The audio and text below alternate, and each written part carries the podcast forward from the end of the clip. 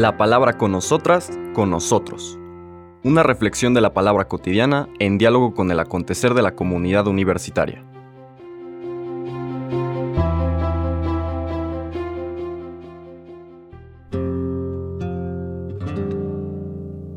Hola, buenos días. Bienvenidas, bienvenidos a la palabra con nosotras, con nosotros. Hoy martes 20 de septiembre seguimos meditando el Evangelio de San Lucas en su capítulo 8, ahora en los versículos 19 al 21.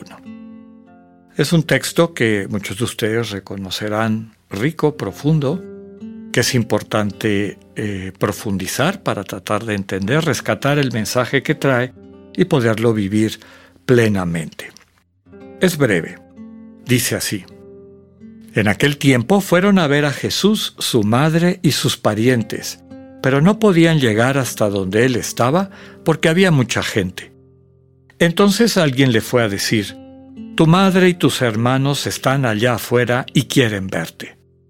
Pero él respondió, Mi madre y mis hermanos son aquellos que escuchan la palabra de Dios y la ponen en práctica. Palabra del Señor. Les comentaba que todos hemos escuchado esta enseñanza en las lecturas del domingo. Lucas la simplifica mucho, mucho, mucho, mucho. Ahorita vamos a ver que el mensaje es igual en todos los evangelistas, pero Lucas como que no le quiere dedicar demasiado tiempo a todo el contexto que sí nos pone Marcos. Marcos nos dice que los familiares de Jesús lo van a buscar porque creen que se ha vuelto loco, ¿no?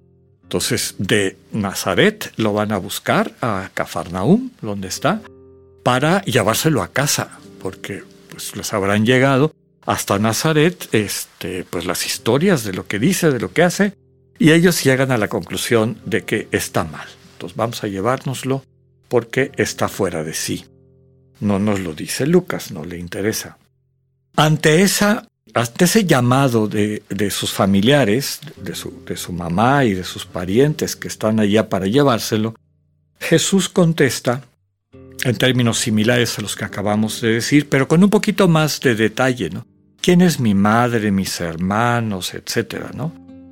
¿Quiénes son mi familia? ¿Quiénes viven vinculados a mí? ¿Quiénes son parte de mi comunión, de mi comunidad? Que finalmente es el mensaje central en cualquiera de las distintas versiones que tiene el texto. Aquí lo que está subrayando el Señor Jesús y desde luego que debe haber sido también una enseñanza para sus familiares. Todos los evangelios nos dicen que al principio la gente cercana a Jesús, incluidos sus paisanos, que no serían muchos porque Nazaret era un ranchito, era un pueblito pequeño, algunos autores dicen habría tenido si acaso 60, 70 habitantes, pues todos se conocían. Y toda la gente de esa comunidad les costó trabajo dar el salto para entender el misterio de Dios en Jesús. Entonces, como suele pasar con muchos de nosotros, pues le asignamos una etiqueta a las personas y nos cuesta trabajo abandonar esa etiqueta y dejarnos convertir por la manera como van creciendo o como su testimonio se va transformando. Solamente que tiene quien tiene un corazón sensible percibe los cambios en los corazones de otras personas y no solamente los percibe, sino que los acompaña, los, los aprecia y los fortalece, ¿no? Permite que esa persona que va creciendo para bien, pues pueda transformarse. Normalmente en nuestro quehacer, cuando alguien está tratando de vivir una vida mejor, pareciera que el espíritu del mundo nos lleva no a ayudarle, sino a ponerle trabas, ¿no? Ahora me vas a venir con, con tus santurronadas, yo, yo ya te conozco, ya sé quién eres, etc. Dicho en otras palabras, nos cuesta trabajo romper esas etiquetas y moldes. Desde luego que detrás de esto hay una solicitud. No, no es que, meramente quieran controlar o, llevarse a Jesús para que no siga haciendo lo que a lo mejor piensan ellos que son que es el ridículo, situaciones difíciles de entender, sino también hay solicitud, lo aman y por eso lo están yendo a buscar. Este amor a Cristo, que aparece también en otras partes del Evangelio, y lo vamos a ver en la lectura dentro de un par de días, implica, si de veras lo amamos, dejarnos conducir por él. Aquí María y sus parientes creen que ese amor se tiene que concretar de acuerdo a lo que ella y ellos perciben que debe ser lo que haga Jesús, lo que está bien. Y entonces, bueno, parece que está fuera de sí, tal como nos dice eh, Marcos que pensaban, vamos a recogerlo, nos, lo llevamos a la casa. En Marcos también dice que habían oído que no tenía ni tiempo para comer, y a lo mejor en eso están pensando, nos lo llevamos, que descanse ahí, y, ya luego vamos a ver en qué está, qué es lo que está pasando. Pero la enseñanza del Señor invita a María, a sus parientes y a cada uno y a cada una de nosotros a que le dejemos a Él la iniciativa. O sea, ¿quieres profundizar tu amor por mí? Deja que yo tome la iniciativa. Deja que yo te muestre la manera correcta. Como dice en varios momentos del Evangelio, con esa expresión fuerte pero también muy rica, muy densa de sentido, sígueme. No se trata de que yo te siga, de que yo me vaya adecuando a tus proyectos, a tus maneras. Si quieres vivir, lo mejor que puedes hacer es dejarte conducir. Sígueme tú a mí. Eso es eh, lo que pasa en esta escena, ¿verdad? Cuando le fueron a decir, tu madre y tus hermanos están allá afuera y quieren verte, lo que Jesús responde está dirigido a las personas que están alrededor de él, desde luego, pero también a aquellos que han venido a buscarlo. Mi madre y mis hermanos, es decir, la gente más cercana a mí, digamos, eh, con quienes comparto la cotidianidad, la familia, la comunidad, la comunión, son aquellos que escuchan la palabra de Dios y la ponen en práctica. Recordemos lo que comentábamos el día de ayer.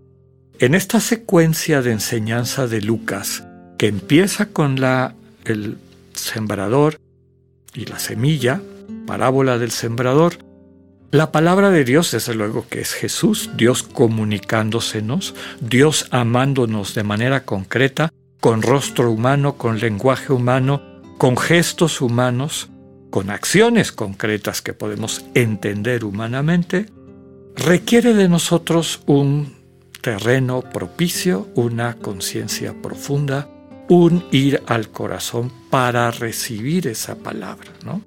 Primera parte de lo que dice, mi madre y mis hermanos son quienes escuchan la palabra de Dios.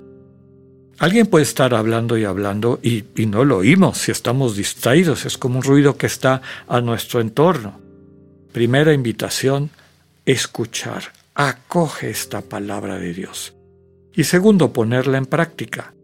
Esta palabra de Dios, esta comunicación de Dios que siempre es amor, que transforma la vida, que nos va restituyendo la sensibilidad necesaria para estar en el mundo como luz, el signo de la lectura de ayer, el símbolo, es lo que nos capacita para amar a los demás, que es poner en práctica esa comunicación de Dios. Aquí la invitación, desde luego, es a dejarnos seguir por el Señor Jesús, lo cual nos hace recordar aquella manera, la manera como lo expresa Juan en su primera carta en el capítulo 4, el amor no consiste en que nosotros amemos a Dios, sino en que Dios nos amó primero. En realidad lo que Juan está diciendo, ¿quieres aprender a amar? Deja que Dios te ame primero. Entonces vas a saber qué es el amor y lo vas a poder compartir. Se va a convertir en práctica, que es esta invitación. Sabemos que les tomó tiempo, pero poco a poco estos parientes del Señor Jesús, entre los cuales desde luego estaba María, que va como nos dice el mismo Lucas, saboreando las cosas en el corazón, es decir, dialogándolas con Dios, y también Santiago, que eventualmente se convierte en el líder de la iglesia de Jerusalén. Que la comunicación de Dios realmente transforme nuestras vidas para bien. Que tengan un buen día, Dios con ustedes.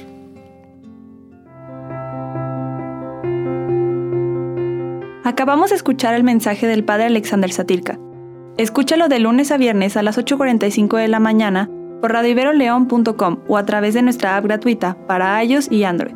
Radivero León, no todo está dicho.